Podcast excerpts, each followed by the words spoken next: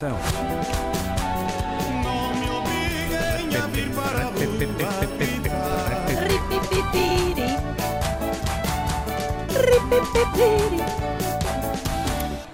Olhem, eu tenho-vos a dizer uma coisa. A noite de sábado foi uma das melhores de 2019. E porquê? Perguntam vocês. Perguntam, perguntam todos menos a Luís Oliveira, não é? A Inês perguntou porquê. Mas o Luís Oliveira ficou calado. Porquê? Porque na mesma noite o Benfica ganhou ao Porto, passando-lhe à frente no campeonato, e Conan Osiris ganhou o Festival da Canção.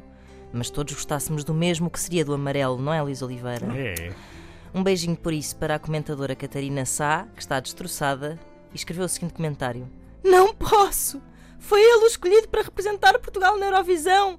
Já não bastava ao Porto ter perdido, ainda tem de levar com isto!